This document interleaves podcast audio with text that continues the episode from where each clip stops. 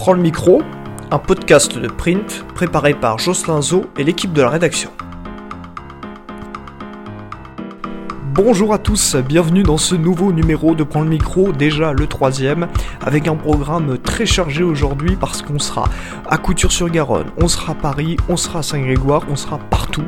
Euh, et on va commencer avec euh, Nadjalo Belkacem qui va nous parler, l'ancienne ministre de l'Éducation nationale, va nous parler donc de Parcoursup, son regard sur Parcoursup, son regard sur les professeurs aujourd'hui, et puis sa nouvelle vie.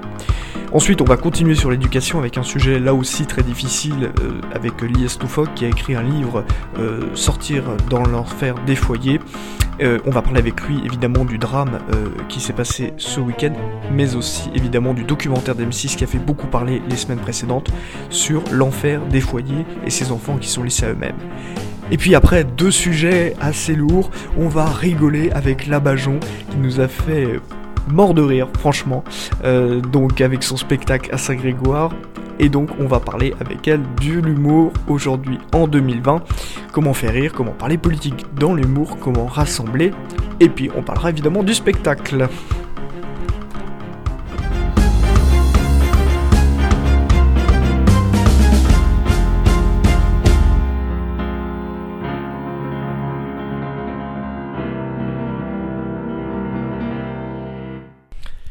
Najat Vallaud-Belkacem a été l'une des figures du gouvernement de François Hollande. Ancienne alliée de Ségolène Royal, elle s'est émancipée euh, grâce à l'élection de 2012.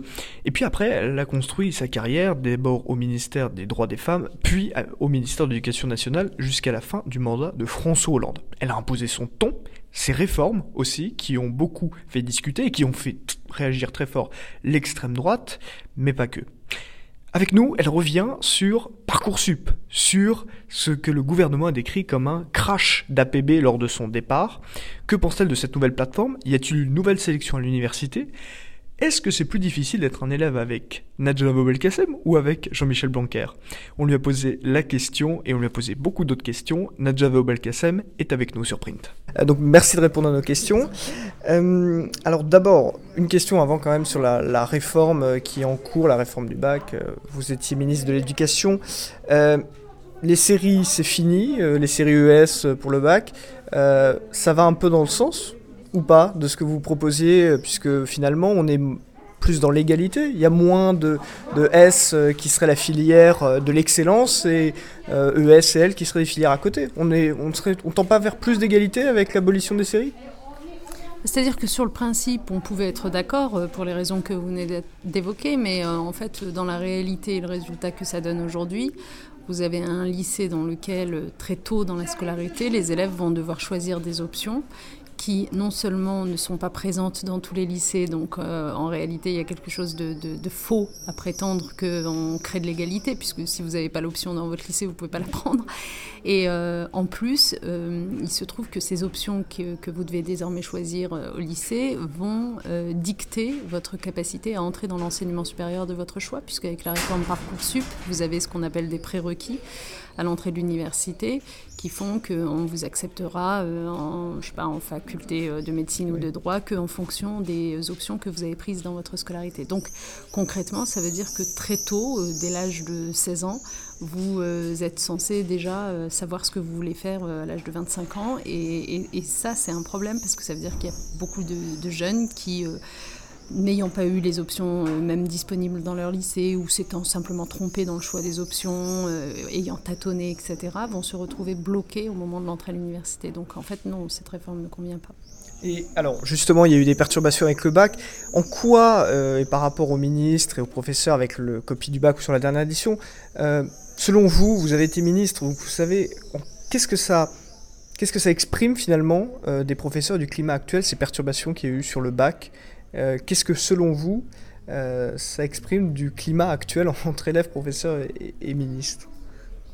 Alors, ce que ça exprime, c'est euh, d'abord un, une espèce de point de non-retour atteint entre un certain nombre de professeurs et le ministre lui-même, c'est-à-dire que visiblement, il n'y a plus de capacité de discussion possible. Euh, donc ça, ça interroge quand même la façon de, faire du côté ministère. Mais ce que ça exprime aussi peut-être encore plus et qui m'interpelle davantage, c'est euh, le point de non-retour euh, atteint avec les observateurs. Parce que en fait, ce qui est fou, c'est que ces professeurs qui finissent par recourir aux méthodes de non-correction, ou plutôt de, de non-remise des notes, des copies du bac, etc., c'est des professeurs qui euh, ont essayé de tirer la sonnette d'alarme en amont de différentes façons euh, et qui n'ont jamais été entendus en fait par les médias, par la presse. Jamais leurs arguments ne sont réellement relayés et non seulement ils ne sont pas relayés euh, sérieusement, mais en plus, on leur tombe dessus sur le mode vous êtes de mauvais professeurs, indignes, etc. Avec des discours qui sont prononcés aujourd'hui dans l'espace public contre les professeurs qui sont d'une violence rarement atteinte.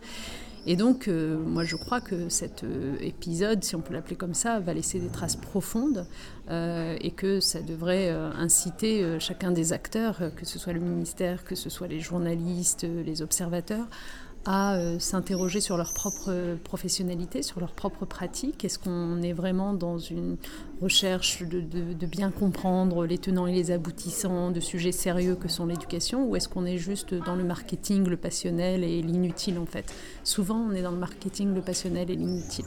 Encore deux questions, après on vous libère promis. Ulysse, ta question c'était? Ah, euh, Oui, par rapport, euh, vous nous parliez tout à l'heure des ABCD de l'égalité. Et euh, aujourd'hui, euh, aujourd'hui dans la continuité, dans la continuité, pardon, dans la continuité de ça, il y a eu la loi Chiappa.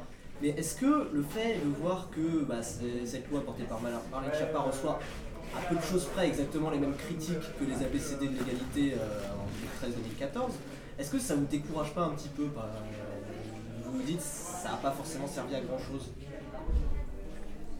Très franchement, je vois pas forcément cette continuité dont vous parlez entre ce qui était tenté dans les ABCD et ce qui se passe aujourd'hui. C'est-à-dire que, en fait, euh, ce qui était tenté dans les, ABCD, c'était quelque chose de très structurant. C'est-à-dire que la question de l'égalité filles-garçons à l'école, elle venait pas euh, se rajouter comme un sujet parmi d'autres, genre euh, après l'éducation à l'environnement, après je ne sais quoi.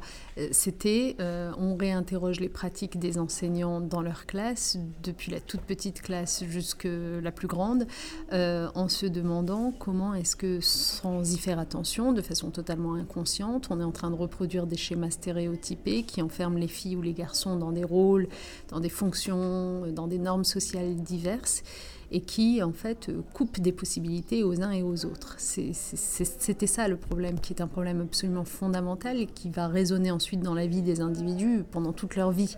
Euh, parce que quand euh, des filles ont été, euh, je ne sais pas moi, éduquées, que ce soit dans la cellule familiale, que ce soit en regardant la publicité, que ce soit à l'école, dans l'idée qu'elles ne pouvaient jouer que des rôles de, de, seconde zone d'une certaine façon, eh bien, il ne faut pas s'étonner de ne pas voir de filles, de femmes à la tête des entreprises du CAC 40. Vous voyez et, donc cette ambition-là qui était de dire il faut remettre ce sujet euh, de l'égalité filles-garçons au cœur du système éducatif, je la sens absolument pas portée aujourd'hui, euh, soyons clairs. C'est pas parce qu'on adopte des textes qui par ailleurs peuvent avoir une utilité sur euh, la lutte contre le harcèlement de rue, par exemple, que, ça vient changer structurellement ce que je raconte là. Donc euh, voilà, après, après qu'il y ait des oppositions, euh, même quand l'ambition est plus faible, euh, à la, au moindre progrès de l'égalité femmes-hommes, oui, ça ne m'étonne pas, c'est ainsi. Il y a des gens qui font de la résistance parce qu'en fait, l'inégalité femmes-hommes leur convient très bien.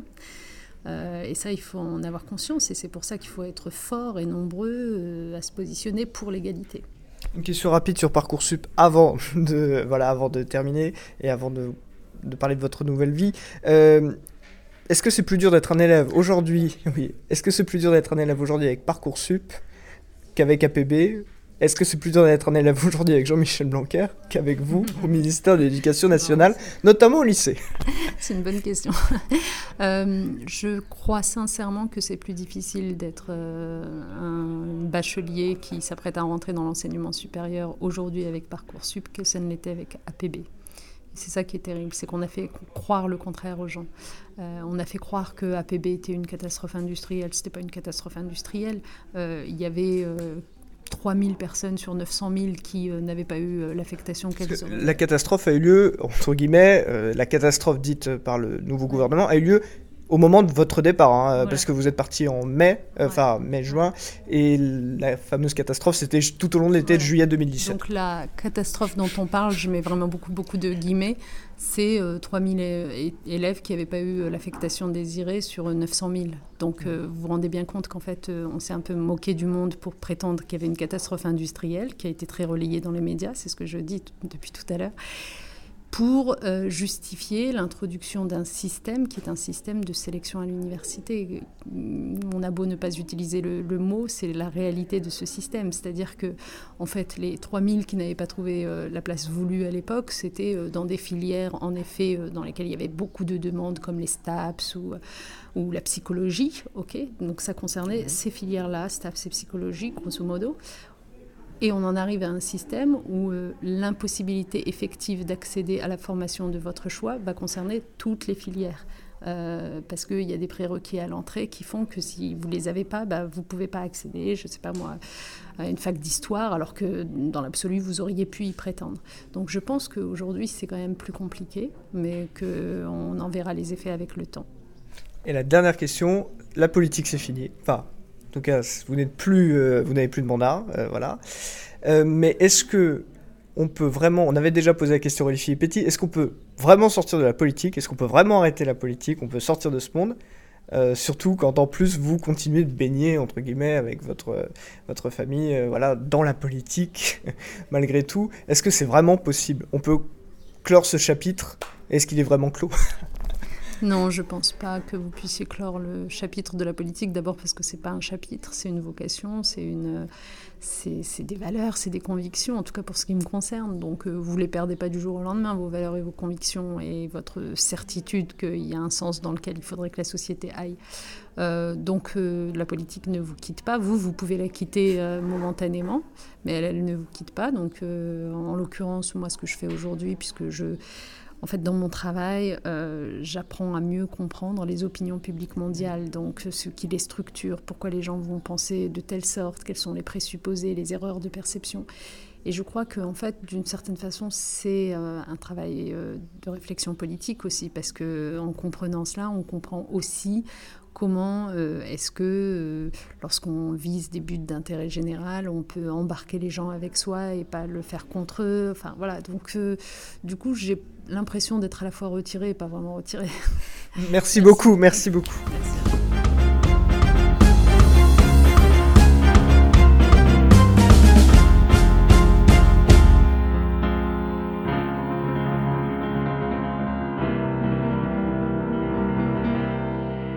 On part maintenant à Rennes, aux Assises du Vivre Ensemble organisées par Ouest France, et on y retrouve Lies Loufoque, qui a écrit un livre, il y a maintenant deux ans, euh, qui s'appelle Dans l'enfer des foyers, où il raconte sa vie d'enfant placé, d'enfant sans famille. Au cœur de ce livre, il y a aussi une polémique qui a traversé la France et un drame qui a touché toute la France le week-end dernier avec la mort de la petite Vanille, âgée d'un an, tuée par sa mère.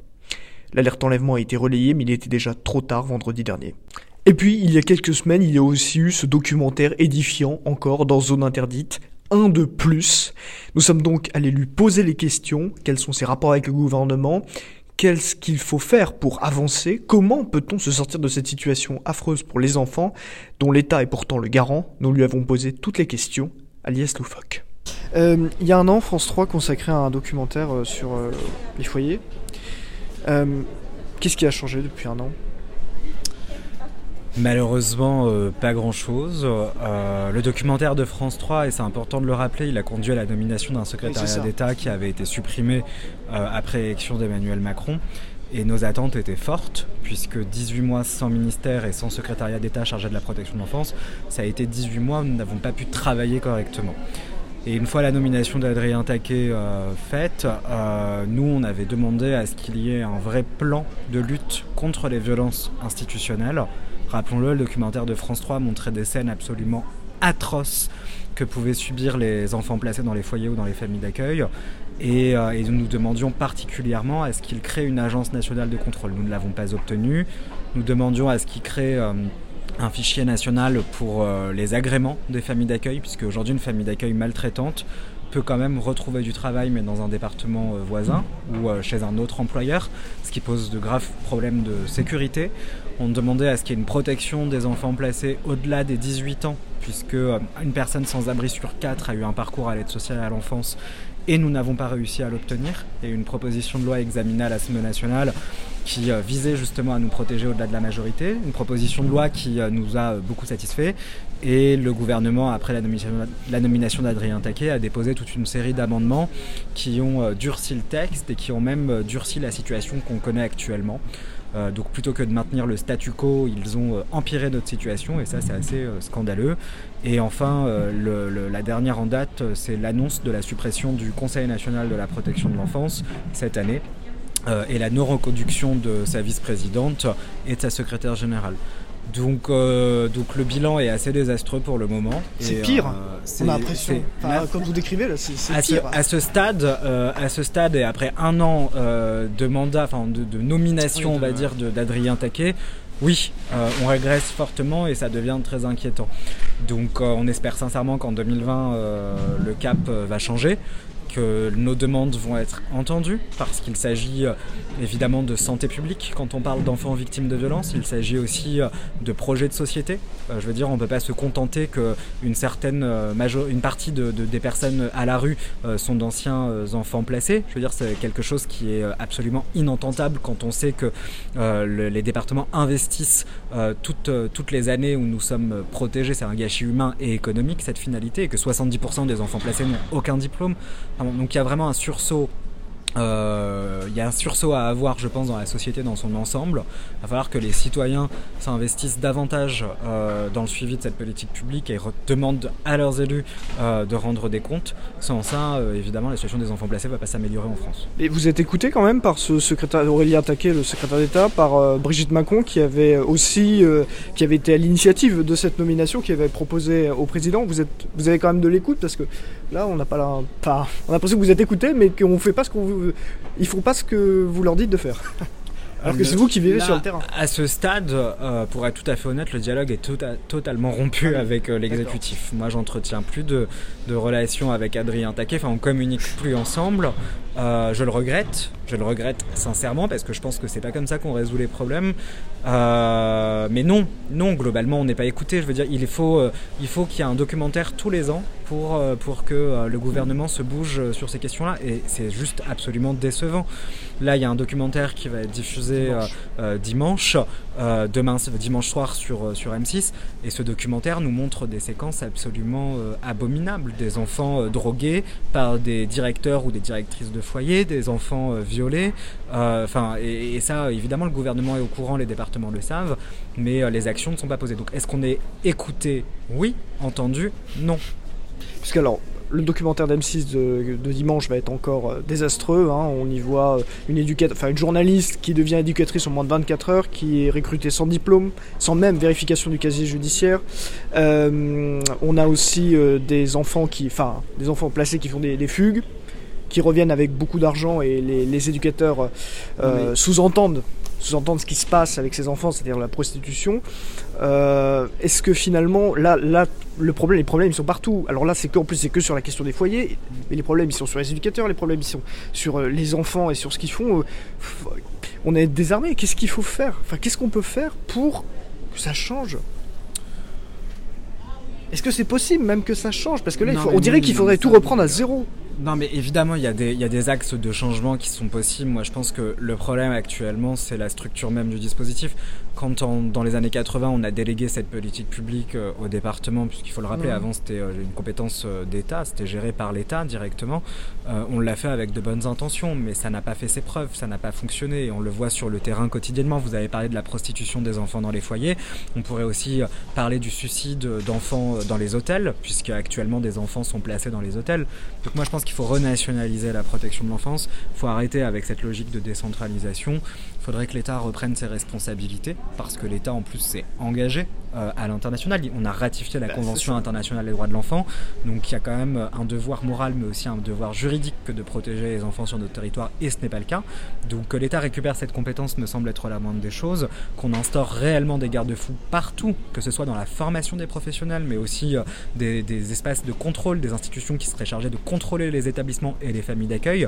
Euh, c'est la moindre des choses également. Et c'est d'ailleurs surprenant que ce ne soit toujours pas mis en place, puisque ce sont des mesures de bon sens. On n'est pas sur des mesures qui nécessitent des réformes d'ampleur, au-delà euh, le fait qu'il faille renationaliser la protection de l'enfance. Mais les mesures d'urgence qu'on a, euh, qu'on demande euh, sont des mesures qui coûtent peu d'argent, qui sont relativement faciles à mettre en œuvre et pour lesquelles actuellement euh, rien n'est mis en place pour que ça se concrétise. Et par rapport à votre combat, vous n'êtes pas désespéré, vous continuez quand même à, à, vous battre parce que bah voilà, là, enfin vous nous dites que vous n'êtes pas entendu, pas que vous êtes entendu, mais pas, pas, écouter.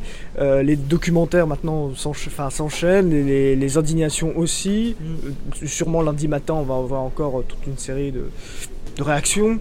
qui seront les mêmes qu'il y a un an. Qui seront, oui, bah, ça c'est clair. Non, moi je perds pas espoir parce que ce que j'observe sur ces dernières années, c'est que la parole euh, des enfants placés, des personnes qui ont été placées, se libère de plus en plus.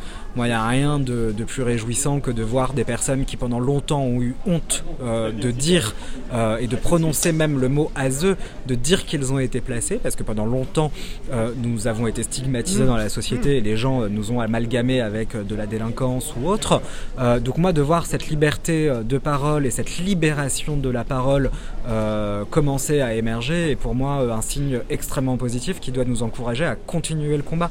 Et, euh, et peut-être que oui, dans quelques années j'arrêterai, peut-être que j'en aurai marre parce que les déceptions se seront fait trop nombreuses, mais au moins j'aurai la certitude que d'autres prendront le relais parce que d'autres aujourd'hui ont envie que ces violences que nous avons subies cessent. Puis enfin pour terminer, là vos objectifs concrets maintenant en 2020, qu'est-ce que qu'est-ce qu'il qu'est-ce que vous voulez vous enfin qu'est-ce que, que, quel est votre moi, C'est très simple. Aujourd'hui, on l'a vu, euh, le gouvernement n'agit pas. Les départements n'agissent que très peu. Donc nous misons sur les parlementaires. Nous demandons aux parlementaires de faire voter une loi au Parlement. Mhm.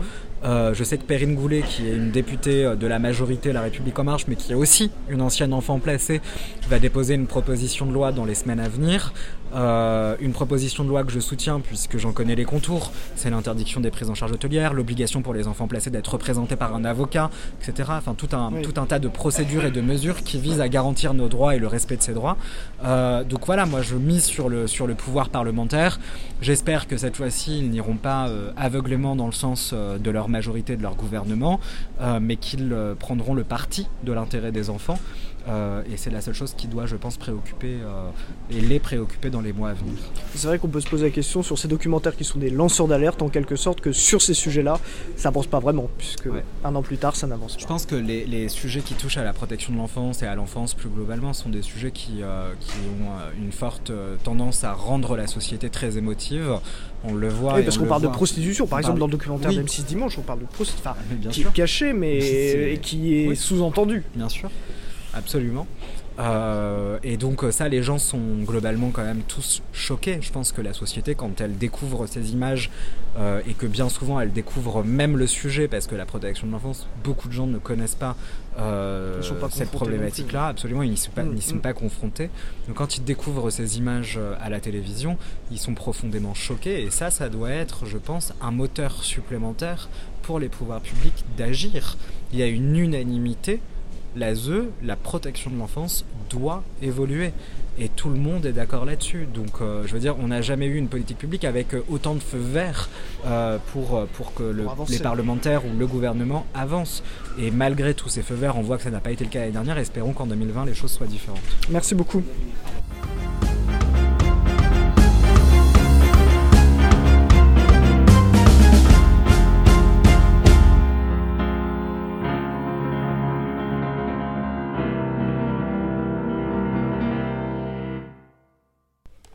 Allez, après un sujet lourd, on va se détendre un peu avec une humoriste qui fait un carton sur internet comme dans les salles.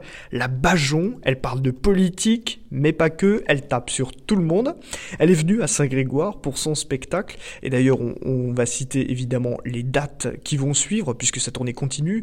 Euh, le 22 février à Bourbon-l'Archambault, le 28 février à Palaiseau, le 29 à Roissy-en-Brie, le 5 mars à Saint-Omer, euh, le 6 mars à Lille, et puis vous retrouverez toutes ces dates évidemment sur labajon.com. On est donc allé la voir à Saint-Grégoire juste avant son spectacle, un spectacle qu'on vous recommande chaleureusement, très drôle. On rit de tout, de tous les sujets, avec tous, et c'est ça qui est très important, l'humour comme facteur d'unité, donc surtout allez voir la Bajon, et puis si vous pouvez pas la voir en province ou en outre-mer, eh bien vous pourrez aller la voir à l'Olympia à partir du 20 février 2021, mais vous pouvez quand même déjà réserver parce que tout est très vite complet. La Bajon en interview sur print, c'est maintenant. Bonsoir euh, Labajon. Bonsoir. Merci de répondre à nos questions. On est allé à une heure euh, de votre spectacle euh, ici en Bretagne. Oui. Bon, ça va? Oui. vous n'avez pas trop de trac? J'ai toujours le trac, hein, mais je suis ravie d'être là. Bon, et ce soir vous faites encore ça le comble, hein, c'est incroyable. Ouais, ouais, c'est une très très belle aventure, on est vachement contents. Bon, alors on va commencer peut-être du phénomène aussi un peu.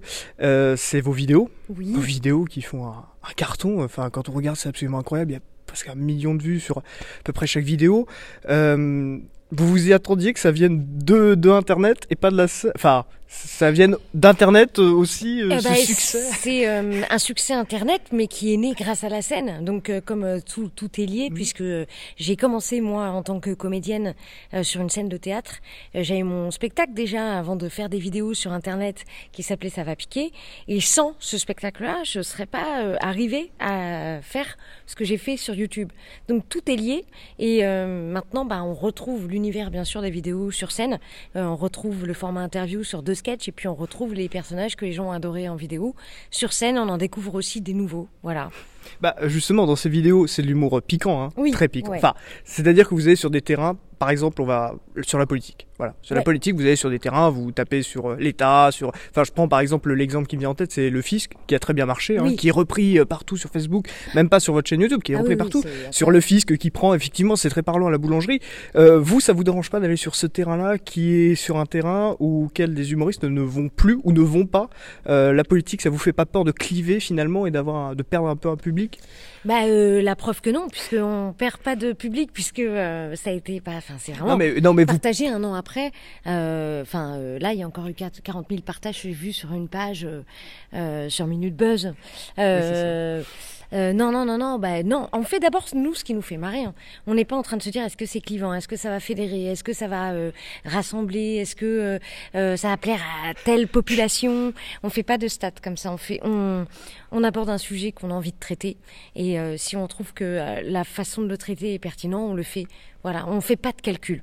Mais oui, mais justement, vous vous avez pas la, vous avez pas peur parfois de de plus voir, enfin de trop taper ou justement de pas avoir forcément une limite, je sais pas, de de se dire on va là on va aller trop loin. Vous, y a, enfin, parce que quand vous faites la vidéo, vous la lancez sur YouTube, vous n'avez pas tout de suite les réactions. Non, non, mais attendez, on a eu peur parfois. Hein, euh, on a eu, par exemple, pour euh, pour euh, Cache Investigation sur, le Lidl, sur le Lidl on s'est dit, bah ça passe ou ça casse. Surtout qu'on met en scène un suicide.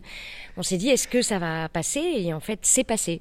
bien sûr qu'on peut se planter demain. Hein mais euh, qui ne prend pas de risque euh, ne fait rien. Et voilà et, et euh, c'est comme ça qu'on vibre nous. C'est en étant toujours un petit peu comme un funambule on marche sur une corde. Et, oui c'est vrai à tout moment on peut tomber mais c'est ça qui fait le charme. Bon, et vous, donc vous, enfin, ce qui fait le charme aussi de vos vidéos, c'est les personnages que vous incarnez, qui sont du caractère. Euh, c'est devenu une réplique culte maintenant, ça va couper. Enfin, euh, non, euh, pardon, ça, vous couperez, voilà. Oui, c'est ça. oui, oui, oui. C'est venu comme ça C'était une improvisation, figurez-vous, sur le, le, lieu du tournage où je, j'étais en train de, de, dire mes répliques devant la caméra et je me disais, mais cette avocate, elle peut pas balancer autant de choses sans avoir un minimum de conscience professionnelle. Et j'ai, euh, j'ai regardé Vincent, j'ai vous couperez ça. Et en fait, je me suis amusée à le faire et on pensait vraiment pas que ça allait prendre autant. Euh, sur euh, les réseaux sociaux. C'est incroyable. On me croise dans la rue, on, me fait le signe des ciseaux. C'est vraiment c'est extraordinaire. Euh, je vais juste revenir une question sur le sur quand même sur le, clivage un peu. par rapport à, l'électorat, vous tapez quand même sur le président. Ouais. vous tapez sur l'État, sur l'État, mais sur le on président. Tape sur tout le monde. Oui, vous tapez sur, les autres politiques, sur, les autres, sur les autres partis aussi. Mais est-ce que vous pensez que vous auriez autant de matière en termes de, de social, parce qu'on a quand même un climat social qui est très tendu en ce moment. On a les gilets jaunes, on est, c'est dû aussi en quelque sorte à l'État et au rapport qu'il entretient avec la, la rue et la population. C'est encore plus dur hein, pour nous. Hein. C'est encore plus dur quand c'est très tendu, parce que il faut faire attention. On n'est pas là pour remettre de l'huile sur le feu. Euh, on, on, fait euh, super gaffe, euh, d'autant plus gaffe qu'il y a deux ans, par exemple. Il y a deux ans, mm. euh, il y a beaucoup moins de, de, de problèmes, de, de, il y a moins de ce climat qui, qui, qui, est anxiogène en ce moment. paradoxalement, les gens n'ont jamais eu autant besoin de rigoler, mais on n'est pas là justement pour en profiter.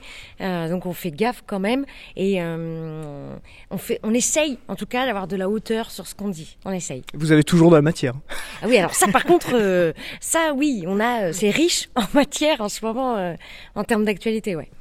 Et justement, là, ce, c'est-à-dire que vous incarnez des personnages, mais comment vous faites pour vous renouveler en quelque sorte pour trouver toujours le nouveau trait de caractère qui va coller avec le climat actuel ou par exemple l'avocate c'est très symbolique quand vous utilisez le personnage politiques oui comment ces personnages émergent euh, dans votre écriture, dans, tout ça? euh, bah Écoutez, on travaille déjà en duo avec euh, Vincent Leroy, qui, qui est mon co-auteur, qui joue le rôle du journaliste dans, dans mes vidéos. Et on essaie de trouver toujours un métier euh, qui va euh, qui va être le plus pertinent pour défendre le sujet qu'on veut traiter. Et euh, le costume est très important. La manière dont on va faire évoluer le personnage dans les décors va être très important. On essaie de toujours rendre le personnage le plus crédible possible. Parfois, il y a des gens sous les commentaires qui pensent que c'est des vrais. Et c'est ça, c'était le but. Voilà, c'est le but, c'est que quelqu'un qui regarde la vidéo se demande si c'est pas un vrai personnage. Mais vous gardez quand même un petit côté artisanal dans la vidéo. Enfin, J'imagine que c'est assumé le, fait de couper. Oui, alors on va essayer, euh, on va essayer d'améliorer ça. Euh, oui, après on fait avec les moyens du bord, c'est-à-dire qu'on n'a pas de matos nous. Hein. Non, non, on n'a vraiment pas de matos. On travaille sur un vieil ordinateur, un vieux caméscope et puis euh, et puis euh, un logiciel de montage qui est. Bah, c'est un des ingrédients aussi. Hein. Ouais, ouais, ouais, bien sûr. C'est ce qui fait que c'est naturel aussi. Oui. Bon. Oui, oui. Eh ben justement, en parlant de naturel, euh, on a l'impression, enfin, je, me trompe peut-être, mais je pense pas que euh, la Bajon qui est là avec nous en interview ou sur les autres médias, qui est sur scène ou qui est dans la vidéo, c'est la même personne finalement. Oui. Ah. ah. complètement. Non, non, mais euh, je suis moi surtout en fait. Hein, euh, dans le spectacle, je suis encore un petit peu plus taré. Hein, on pousse la barre de la folie encore plus loin.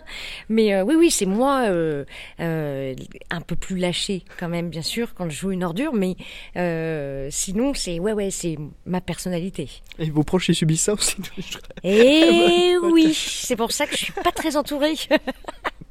bon, allez, on est à une heure à peu près, on va dire, de, du spectacle. Mhm. Euh, la question traditionnelle, vous avez un peu le trac, vous avez. Euh, ouais, bien sûr. Oui, oui, oui, oui. Moi, j'ai toujours le trac avant de monter sur scène, euh, mais ça vient tard. C'est-à-dire que ça va être, on va dire, cinq minutes avant de monter sur scène. Là, j'ai un gros trac qui arrive. Et c'est beaucoup quand même de, du naturel. C'est ce qu'on disait à l'instant. Vous êtes quand même, il y a des textes derrière, mais vous êtes quand même vous-même, donc ah oui, oui, oui. Non, après, on a aussi un spectacle euh, très travaillé, mm. très construit. Euh, donc, euh, j'ai plus peur de, de, de me dire, waouh, mince, est-ce que la matière est au niveau et tout ça? Non, non, non. Non, c'est le trac de est-ce que je suis assez en forme? Il faut pas que je sois trop fatiguée, il faut que je donne suffisamment. c'est plus ce trac-là. Après, non, le spectacle, on sait qu'il est de qualité et que les gens repartent super contents. Et vous tenez le coup de la tournée là? Ça va? Mais regardez la tête que j'ai. Et honnêtement, est-ce que j'ai l'air euh, Non, non. Après, on est super content. On a plus de 80 dates par an. Euh, on termine la tournée euh, par une tournée à Tahiti, à Nouméa. Ah oui. voilà. Oui, oui. Bah, on mérite. Ah bah, on va au bah, soleil. hein, mais oui, c'est c'est un rythme très, très, très très euh, sport, mais euh, et puis j'espère qu'on va avoir le temps aussi de, de nous investir aussi dans d'autres vidéos, parce que ça va pas être simple. Oui, parce que là, bon, euh, vous arrivez quand même à tenir le rythme. À côté on essaye, ouais. Ouais, ouais, ouais, Et donc les dates qui vont arriver en tournée, vous les avez? Ah euh, ben non, mais on va faire beaucoup de grosses villes comme Nantes, Montpellier, il y a Paris Lille, il y a Paris, à l'Olympia en 2021. ouais, ouais, on a énormément de tournées, mais toutes les dates sont disponibles sur www.labajon.com. Bon, bah écoutez, donc en 2020, les vidéos continuent, ouais. le spectacle aussi, la tournée, et puis on trouve vos dates sur Internet. Bon, bah merci beaucoup. Merci à et vous. Et bonne, bonne chance. Et bonne chance pour tout à bientôt. Merci. Et eh bien voilà, c'est déjà fini pour ce nouvel épisode de Prends le micro, épisode 3. On se retrouve très bientôt, très très bientôt, avec euh, le réforme des retraites, avec des avocats, avec euh, aussi des humoristes, euh, des comédiens, toujours de la culture. et puis pendant ce temps-là, vous pouvez nous suivre sur printmedia.fr, premier média lycéen jeune de France, et c'est grâce à vous. Merci encore de nous suivre et à bientôt.